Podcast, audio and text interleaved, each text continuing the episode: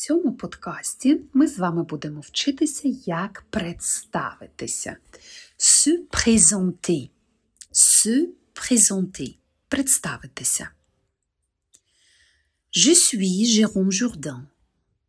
Мене звати Jérôme Jourdan. Moi, je suis Victoria Vlasevin. І зразу, коли ви слухаєте цей подкаст, працюйте над своїм життєвим сценарієм. Повторюйте moi, je suis Valérie, або Наталі, або Ольга. Voilà, повторюйте. Bonjour, monsieur. Quel est votre nom, s'il vous plaît? Вітаю, пане. Яке ваше прізвище?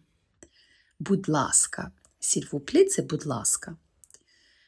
Bonjour, madame. Je suis Jérôme Jourdan.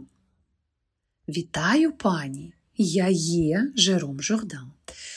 Нагадаю вам, розкажу, що дієслово suis – це похідне від être, при перекладі може пропускатися. Да? Тому ми можемо просто сказати Je suis Jérôme Jourdan, я Жером Жордан. Не а, пресизуючи, не деталізуючи на те, що я є. Mon nom est Jourdan et mon prénom est Jérôme. Mon nom – це моє прізвище, et є Jourdan, et mon prénom est Jérôme. І моє ім'я – це Жером. Merci, monsieur. Vous pouvez épeler votre nom, s'il vous plaît? Дякую, пане. Ви можете, в оповідці, ви можете Епле це назвати по літерах. Votre ваше прізвище, s'il будь ласка. Ще раз цю фразу. Merci, monsieur. Vous pouvez appeler votre nom, s'il vous plaît. Повторюємо за мною вголос обов'язково. Таким чином ви знимете напругу, навчитеся красиво розмовляти, я вас вірю. Oui, bien sûr, Jourdain. G-O-U-R-D-A-N.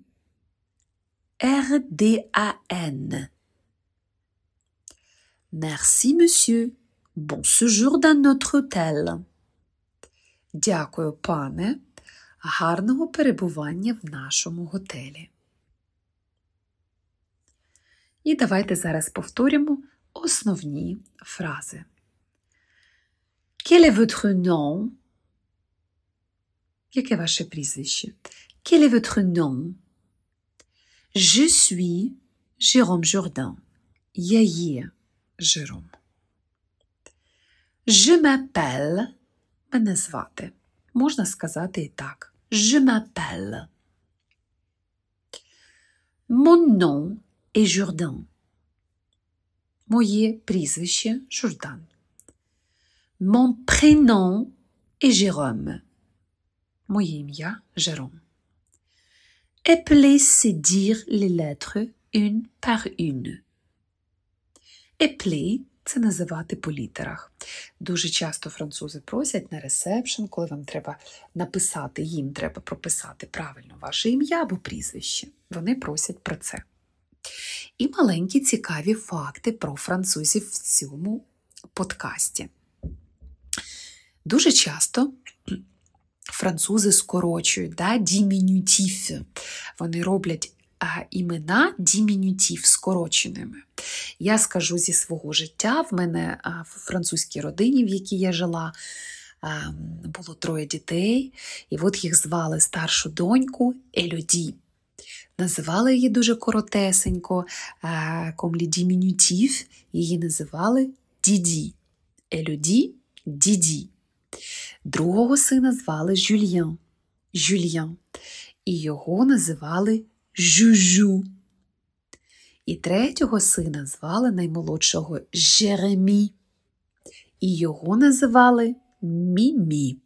Як ви можете бачити і чути по останньому складу. Давайте подивимося тут: Александр, Алекс, Ізабель, Іза, Жорж, Jojo, Nicolas, Nico, Véronique, Véro.